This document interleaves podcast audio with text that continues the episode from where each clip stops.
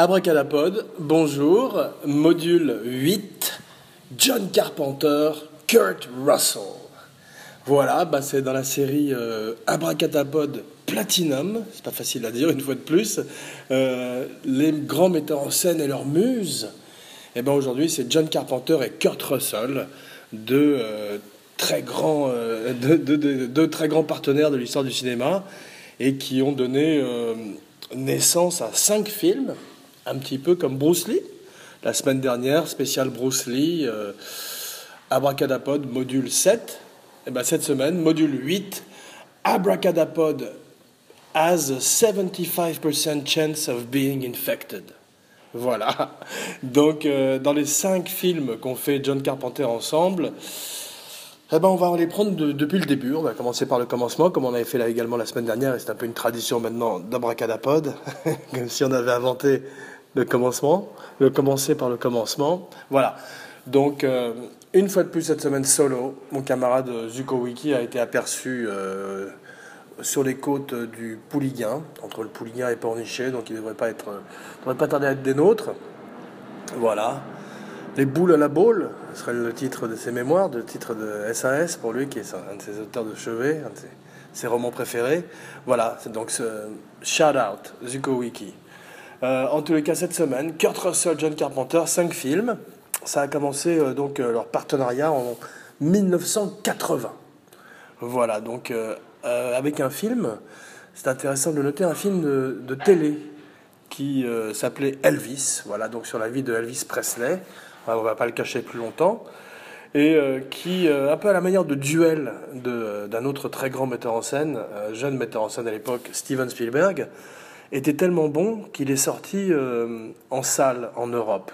Il a eu un theatrical release, comme on dit, alors qu'il euh, était passé à la télévision américaine et que d'ailleurs, quand il est passé à la télévision américaine, je crois qu'il avait battu euh, ce soir-là les audiences de Volotine et de Coucou et peut-être de Autant n'emporte le vent ou un autre grand classique de ce type-là. En tous les cas, moi j'aime beaucoup. C'est un film, c'est un, des films, on va dire, après, je les, je les noterai, je dirais mon ordre de préférence, mais disons que ça, c'est un de ceux que j'aime bien. Dans, dans, leur collaboration, je les aime quasiment tous, hein, dans les cinq films qu'ils ont fait, à des degrés différents. Mais celui-là, j'aime beaucoup parce que Kurt Russell est formidable en Elvis Presley. Et euh, donc, euh, Carpenter, lui, était un, tout jeune euh, metteur en scène à l'époque. Il, il, sortait de Halloween, je crois. Il avait envie de prouver que chacun avait des trucs à prouver. Euh, lui, Carpenter, en tout cas, avait envie de prouver qu'il pouvait faire autre chose que du film d'horreur.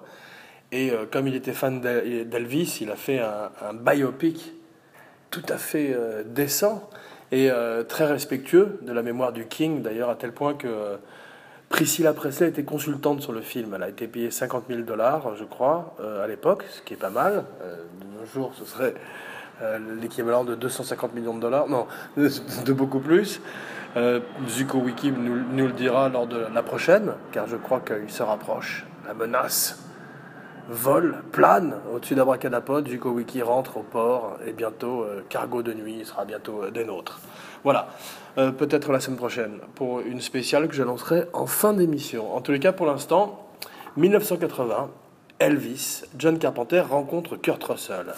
Bon, on va parler un petit peu euh, de l'un et de l'autre. On va faire un ping-pong entre Carpenter et Russell, Russell et Carpenter, voilà. Euh, au gré de la fantaisie d'Abracadapod et de cette émission euh, bicéphale où on évoque deux grands talents et où on va s'attarder sur certains films en particulier plutôt que d'autres. Euh, ce qui est intéressant donc à noter, en tous les cas pour moi, et merci pour vous aussi si, vous m'écoutez, c'est euh, que Kurt Russell euh, avait une bonne carrière d'enfant star à l'époque. Donc c'est drôle parce que il a fait pas mal de films avec Disney. Et on dit que la légende veut, c'est peut-être la vérité d'ailleurs, dit que sur son lit de mort, Walt Disney D'ailleurs, bientôt, Abracadabra spécial Walt Disney, bientôt euh, sur, euh, sur les ondes. Euh, voilà. on, aurait dit que, on dit que Walt Disney aurait dit sur son lit de mort, à la manière de Citizen Kane et de Rosebud, il aurait prononcé deux mots Kurt Russell. Voilà. En 66, au moment de sa mort. ce qui est intéressant, c'est de savoir qu'à l'époque, Kurt Russell était un enfant star et représentait un peu la bannière Disney avec des films dont il est devenu de plus en plus, dans, lesquels il est devenu de plus en plus proéminent, comme The Computer Wore Tennis Shoes. Je ne connais pas le titre en français. Mais euh, en tous les cas, euh, il était déjà euh, plus ou moins une, enfant star et en tous les cas avait une énorme carrière à la télévision. et il avait travaillé enfant avec Elvis. Donc ça, c'est drôle parce qu'il avait fait un film qui s'appelait It Happened at the World Fair. Et c'est un film où Elvis partageait deux scènes avec un Kurt Russell enfant qui par la suite devait faire plein de, euh, de téléfilms et de, petits, et de, séries, puisqu'il était dans, il était dans euh, Bonanza, là où il y avait le gros frère. Voilà, il était dans. Euh, bah, oh, en fait, il est, sa vie a été marquée par, par Elvis, c'est ça qui est intéressant à noter, puisqu'il a doublé Elvis dans Forrest Gump et qu'il était également un Elvis impersonator, c'est-à-dire un, euh, quelqu'un qui se déguisait en Elvis dans un film qui s'appelait 3000 Miles to Graceland. Voilà, où il faisait, euh, je crois, un voleur de banque aussi, peut-être. Je dois me tromper, car euh, il y a beaucoup de films de ce genre-là, dont, plusieurs avec Nicolas Cage, qui est un spécialiste des Elvis Impersonator Movies, et que j'aime beaucoup, et qu'on salue au passage, Nicolas Cage, voilà, un ami d'Abracadapod. En tous les cas, Priscilla, travaille sur le film. C'est intéressant à noter, puisqu'elle était. Euh, le film, comme je disais, très, très, très, très révérencieux de, Elvis, ne parle absolument pas de la dark side du personnage, mais c'est les années plus triomphales. C'est euh, sa mère est jouée par Shelley Winters, qui une fois de plus traverse Carpenter, après avoir rencontré Kubrick, euh, Charles Lawton, l'aventure du Poséidon et, et Roger Corman. Robert De Niro, toutes sortes de légendes du cinéma, la voilà. Donc, euh, avec, euh, dans le rôle de la mère d'Elvis, qui, qui avec laquelle il avait une relation très, très, très forte. Et euh, donc, on se rend compte dans le film, et c'est un très bon film, dans lequel le père de Kurt Russell et sa vraie femme dans la vie jouent son père et sa femme dans le film. Wikipédia, voilà, Zuko Wikipédia me l'a dit. et c'est intéressant parce que son père s'appelle Bing. Bing Russell. Voilà. Donc, euh, à la manière de euh, Lloyd Bridges, le père de Jeff Bridges, Bing Russell, ben, c'est un monsieur qui a, fait carrière à la télévision et un petit peu au cinéma. Je crois qu'il a un peu moins une belle carrière que Lloyd Bridges, qui a véritablement été quand même une star, puisqu'il a eu sa propre série, je crois que ça s'appelle les Sea Wolves, sur ses euh, plongeurs sous-marins, dans laquelle son fils Jeff Bridges a été tiré, emmené par le col, tiré par les oreilles pour aller euh, participer, et qu'il a mis le pied à l'étrier de façon. Euh, voilà, quand, le népotisme donne de, de bons fruits, de bonnes choses. En tous les cas, euh, apparemment, le père de Kurt Russell, qui a l'excellent nom de Bing Russell, comme Bing Crosby, voilà, jouait un député shérif dans la série Bonanza, justement, dont je parlais, avec ce gros, le gros frère euh, loin de moi l'idée de faire du fat shaming, de, me moquer de lui pour sa taille et sa rotondité, car euh, moi-même je suis un peu roton euh, à, certains, à certains moments, et j'en suis fier. Et j'en suis fier, voilà. Donc, en tous les cas, moi, on ne peut pas parler de Kurt Russell, en tous les cas, sans parler de John Howard Carpenter. Motherfucker. John Carpenter. Compositeur, metteur en scène, scénariste, producteur, acteur, même dans sa série télé. Bon, on va pas faire une spéciale Carpenter. Le but de, de cette émission, c'est la relation entre Kurt Russell et John Carpenter et les films qu'ils ont pu faire ensemble, en particulier les films que je préfère de leur collaboration, qui sont euh, trois films, ou plutôt deux films en particulier. Voilà, j'aime à peu près tout, mais deux en particulier. Mais pour connaître un peu mieux Kurt Russell, il faut connaître un peu mieux John Carpenter, et pour connaître un peu mieux leur relation, il faut voir d'où part un petit peu John Carpenter. Donc on a vu que Kurt Russell, lui, est un, un enfant star, ou en tous les cas, c'est un enfant de la balle. Voilà, il est né euh, comme Jeff Bridges, un Californien qui, euh, tout d'un coup, est entré dans le cinéma aussi par le biais du sport, quoi qu'il a fait beaucoup de baseball, Kurt Russell. Mais John Carpenter, c'est très différent. Lui, c'est un, au départ une espèce de, de wonder kid, un petit peu à la manière d'un Spielberg, comme on disait tout à l'heure, comme je disais tout à l'heure, pardon. Et au départ, il fait un film qui s'appelle Dark Star. Bon, il a fait plusieurs courts-métrages, bien sûr, et il était à USC, intéressant de noter, un petit peu à la manière, je crois, de. Je sais pas si c'était UCL ou USC, mais de Spielberg et de, de, Lucas, en tous les cas, et de De Palma. Ça fait partie de ces movie brats qui, euh, très jeunes, ont commencé à s'intéresser au médium et à se passionner pour le médium, puisque John Carpenter est un grand, grand, grand, grand fan de, je ne le dirais pas assez, de Howard Hawks et de John Ford.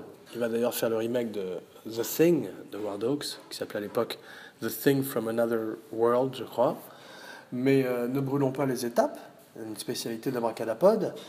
Et euh, c'est vrai que John Carpenter, euh, lui, est un grand musicien. Il fait la musique de ses films.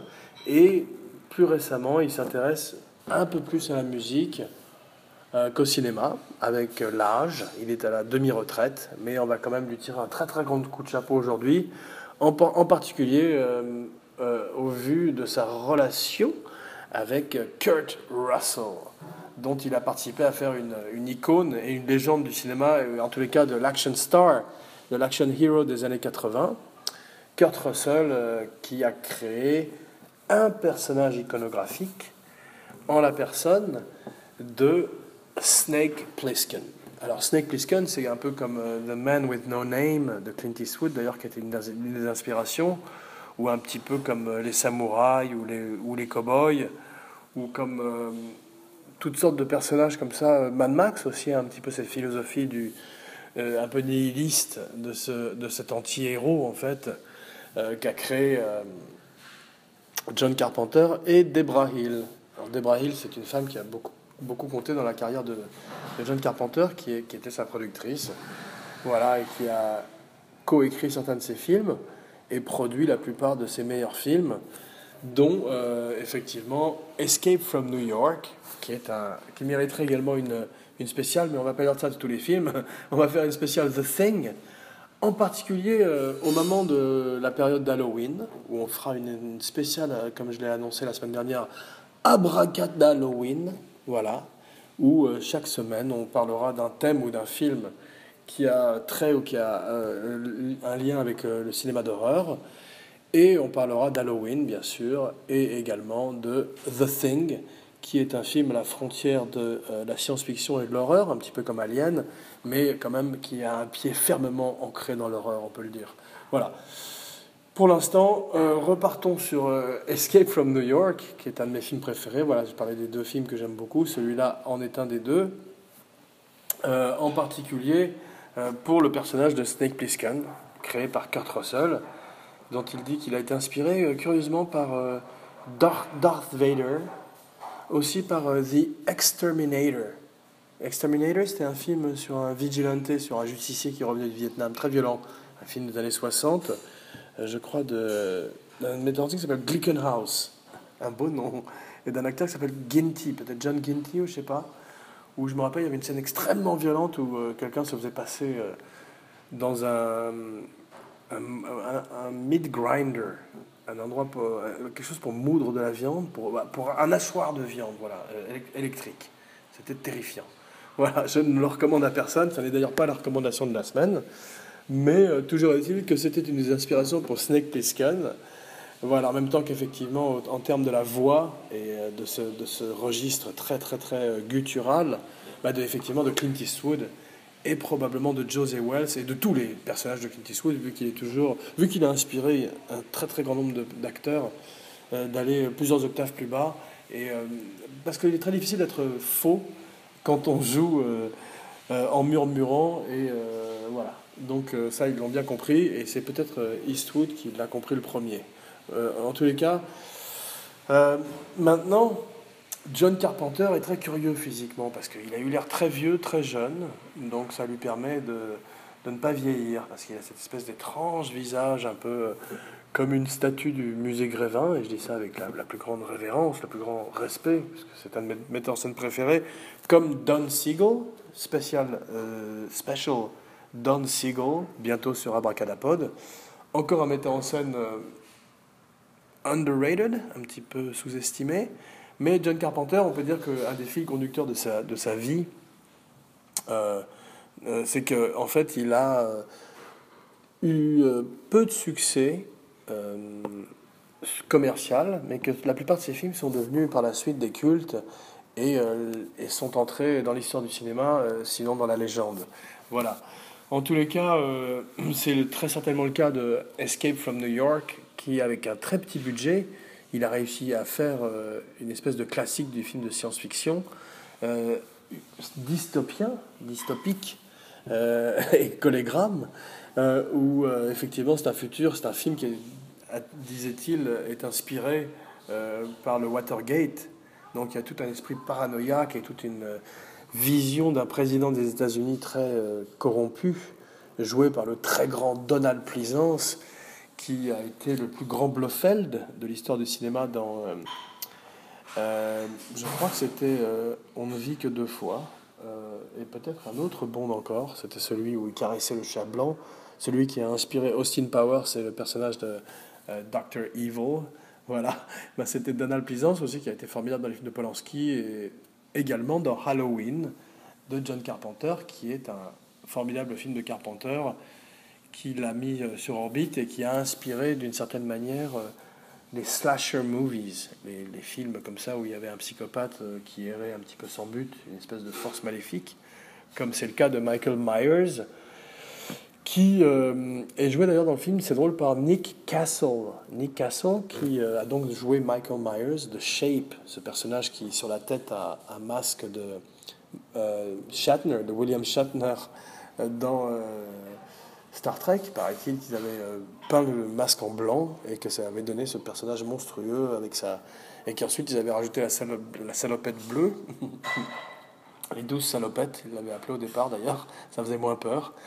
Mais euh, non, ensuite, ils ont, donc, ils ont créé ce look iconographique et c'était à base d'un masque de William Shatner, le héros euh, James T. Kirk, James Tiberius Kirk, le héros euh, de Star Trek, l'original.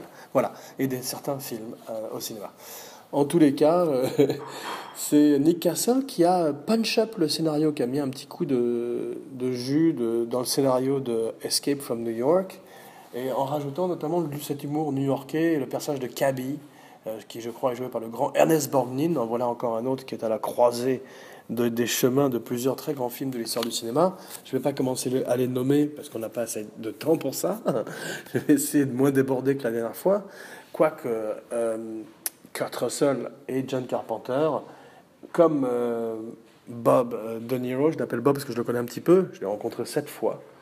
non, comme Robert De Niro et Martin Scorsese, eh ben, c'est une des grandes associations de l'histoire du cinéma, comme également Joseph von Sterberg et euh, Paul Prébois. Non, et euh, euh, Marlène Dietrich. Voilà. Dietrich, avec un accent allemand. en tous les cas, bon, après Assault on Precinct 13, John Carpenter, ou plutôt après Dark Star. John Carpenter, il commence avec Dark Star. Et c'est un film avec lequel, avec 60 000 dollars, il fait un film qui est quasiment le blueprint euh, sans argent de Alien. D'ailleurs, c'est Dan O'Bannon qui euh, en écrit le scénario et qui joue dedans et qui fait les effets spéciaux. Et il allait se servir exactement quasiment de la même histoire pour réécrire plus tard un des grands, grands, grands chefs-d'œuvre de l'histoire de l'horreur et de la science-fiction, au, même titre, au même titre que The Thing, qui est donc euh, Alien.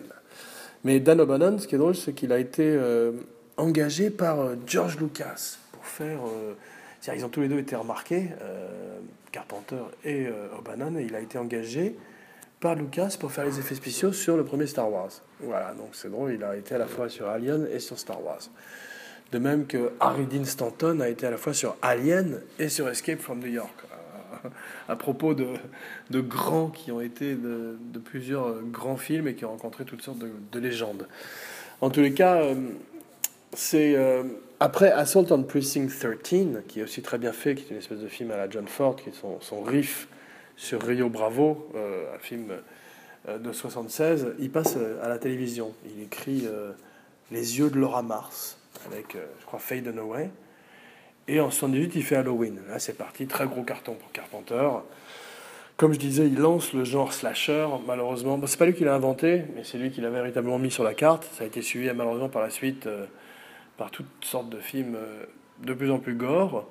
Mais lui était surtout un virtuose de la caméra et une fois de plus, avec un tout petit budget, il a réussi à faire un film qui, euh, presque à l'image de Psychose, a changé la donne et redesigner le paysage des films d'horreur pour un certain nombre d'années.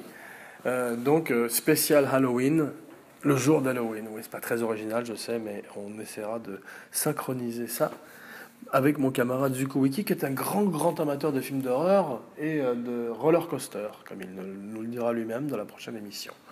En tous les cas, Escape from New York, 81, inspiré par le Watergate.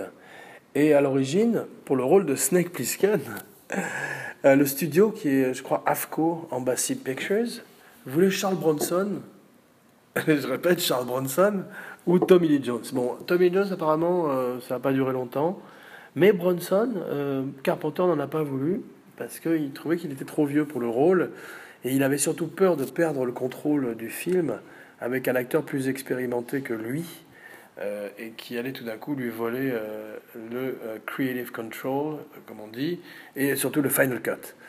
Donc il est, il a pensé à Kurt Russell, avec qui il avait travaillé sur Elvis, et Kurt Russell, lui, il a vécu de hâte, c'était de casser son image de Disney, du child star justement, qui était le All American Boy, le parfait, le parfait archétype du, garçon, euh, du golden boy américain, de l'enfant et même de l'adolescent. Et euh, quel meilleur personnage que Snake Plissken pour euh, arriver justement à casser cette image et à se réinventer. Et donc, il dit du personnage lui-même, c'est drôle, il dit que tout ce qui compte pour Snake, c'est les 60 prochaines secondes. C'est-à-dire vivre exactement pour la prochaine minute c'est tout, ce qui compte pour Snake Plissken. Ce qui pourrait être également la philosophie de Mad Max et euh, de tous ces anti-héros euh, des années 80 euh, qui allaient venir un petit peu également comme Rambo ou, ou bah, donc comme je disais Mad Max mon camarade Zuko Wiki qui fait partie de ces, de ces anti-héros des années 80. Voilà ce qu'il cherchait pour euh, Escape from New York, il cherchait la ville la plus euh, pourrie des États-Unis, disait Debra Hill, parce que c'était pas euh, une option de shooter à New York, qui ça coûtait beaucoup trop cher. Et curieusement, John Carpenter au début voulait éventuellement tourner en studio. Alors je crois que c'est Joe Alves, le, production designer, s'y est opposé parce qu'il a dit que la texture du studio faisait très bidon. Et il avait raison d'ailleurs, à moins de faire quelque chose de très stylisé à la manière de la nuit du chasseur. Abracadapod spécial du nuit du chasseur, Abracadapod Loves and Hate, module 9, bientôt euh, sur euh, Stitcher, SoundCloud et euh, iTunes. D'ailleurs, si vous voulez laisser une, une, review, une critique sur iTunes, bah, ça aidera bien le show à continuer, ça nous fera bien plaisir d'avoir un feedback en tous les cas à Patrick et à moi, mon camarade du Wiki et moi-même.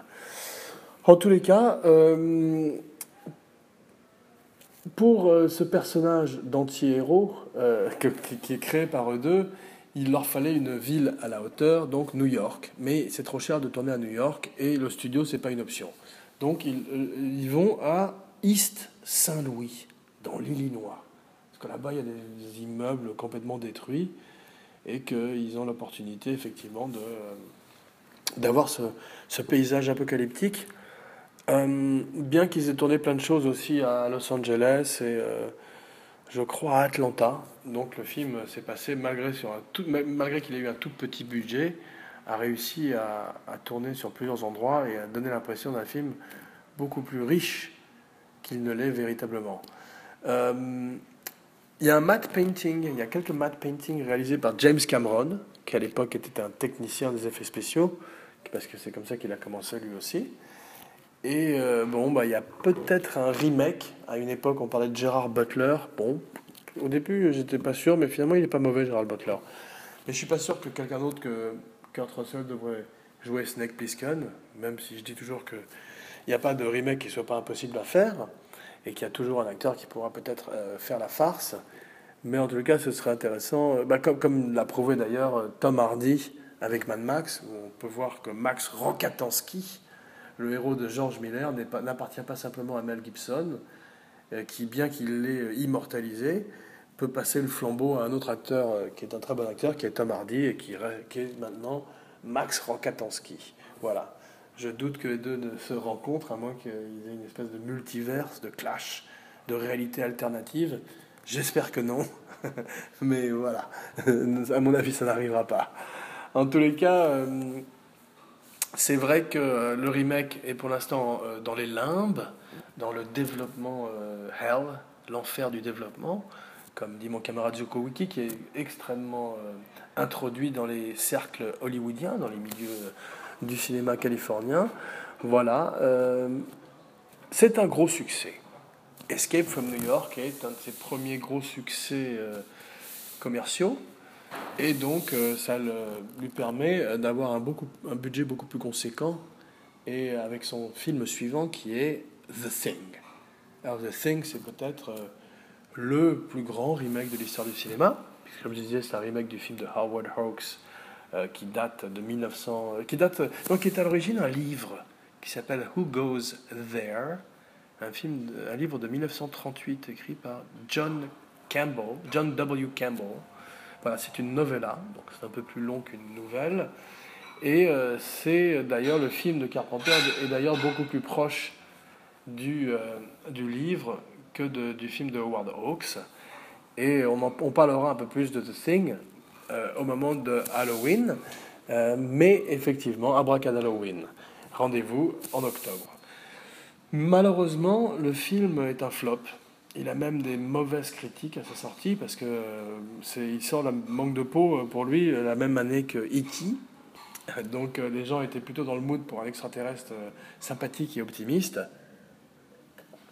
Et la créature daliesque, monstrueuse, Francis Baconesque, de, ou même carrément juste Bacon, de, j'allais dire Giger, mais non, de Rob Bottin et était euh, pas tout à fait à la mode, trop euh, avant-gardiste, trop en avance sur son temps pour le public qui avait envie d'un extraterrestre euh, radieux, bénévole, christique, comme le petit E.T. et la marionnette de Carlo Rambaldi. Voilà. Et le formidable film de Spielberg d'ailleurs, qui avait très bien marché en 81 et qui avait complètement occulté. D'ailleurs, Carpenter l'avait dit lui aussi, euh, complètement occulté euh, son film à lui, mais qui, et c'est un petit peu le, schéma qu'allait suivre la plupart de ses films par la suite, est devenu un culte et est devenu un, même quasiment un des grands classiques de l'histoire du cinéma qui est dans toutes les, listes, c'est très à la mode les listes, euh, du site de l'histoire du cinéma comme un des plus grands films d'horreur et un des plus grands films de science-fiction. même il a inspiré aussi bien William Gibson pour, je crois, le Neuromancer et plein d'autres plein d'autres euh, pop culture, euh, euh, plein d'autres événements bah, et, de, de pop culture et est rentré maintenant dans la légende comme il le mérite et comme ce serait le cas pour la plupart des films de Carpenter qui n'ont pas nécessairement marché comme ils le mériteraient à leur sortie. En tous les cas, ça fait qu'ils ont un petit moment sans faire de film avec l'un et l'autre, Carpenter et Kurt Russell, le sujet aujourd'hui de notre émission. Euh, puisqu'il faudra attendre 86 maintenant, et Big Trouble in Little China, euh, les aventures de Jack Burton, pour euh, qu'ils se retrouvent ensemble pour faire un encore plus grand bid au box-office.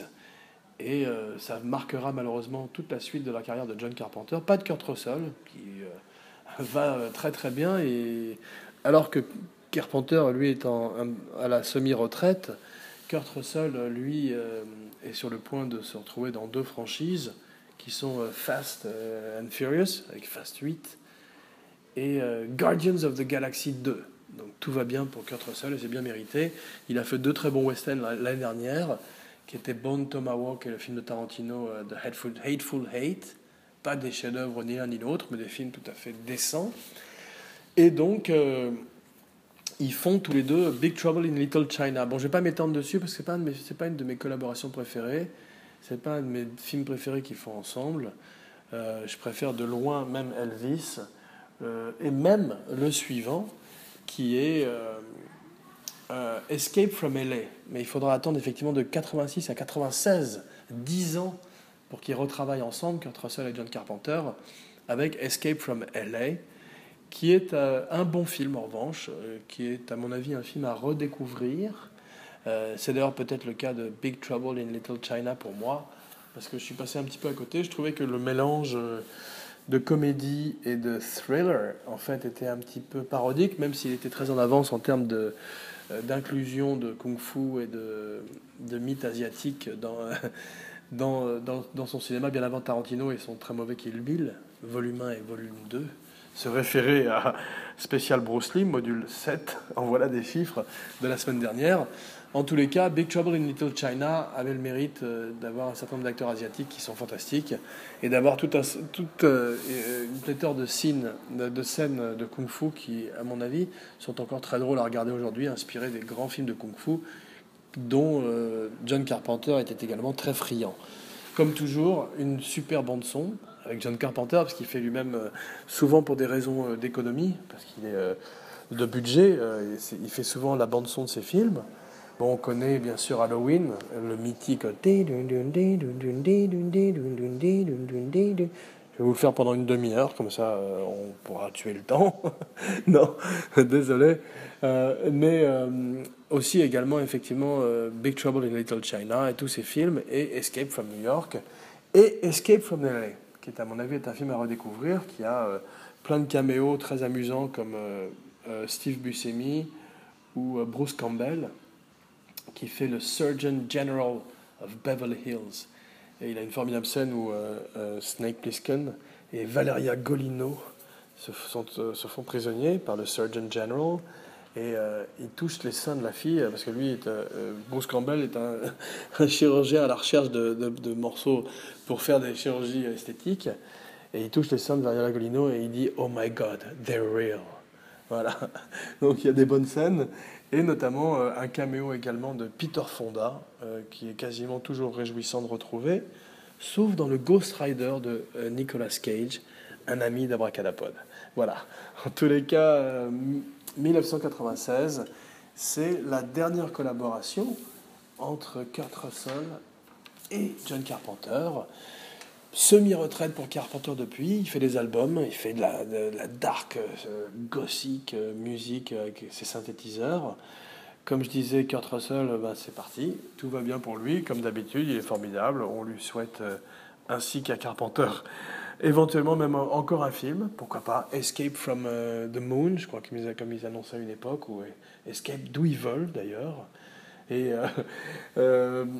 voilà qui achève en tous les cas le module 8 spécial John Carpenter, Kurt Russell, et qui nous amène à la recommandation de la semaine, un avion qui passe, qui est Lone Wolf et Cub. Lone Wolf and Cub, le loup solitaire et le louveteau. Alors, euh, on les connaît sous différents titres euh, Sword of Vengeance, Shogun Assassin. Mais je vais essayer de faire un peu d'ordre dans tout ça euh, vous recommander un très très bon film japonais qui s'appelle donc Lone Wolf and Cub. Au départ, c'est un manga qui raconte l'histoire de Ogami Ito et Daigoro, son fils, qui sont... Euh, l'un est euh, le bourreau du shogun, tandis que l'autre est un bébé. Et euh, un jour, le shogun décide, de, pour une raison que j'ai oubliée, de décimer la famille de Ogami et ne le laisse vivant que lui par mégarde et son bébé. Et c'est là que Ogami part sur la route avec son enfant dans un landau. C'est pour ça que la série s'appelle également Baby Cart. Elle est connue, elle est connue sous le nom de Baby Cart, euh, le manga en particulier, qui a donné donc euh, naissance à six films. Et euh, donc ce shogun qui devient maintenant une espèce de ronin, un samouraï sans maître, se fait payer un certain nombre de, pierres en or pour assassiner certaines personnes. C'était très gore, mais un gore très opératique, très, très 70s et très ludique, très rouge, comme les films d'Argento, mais en mieux.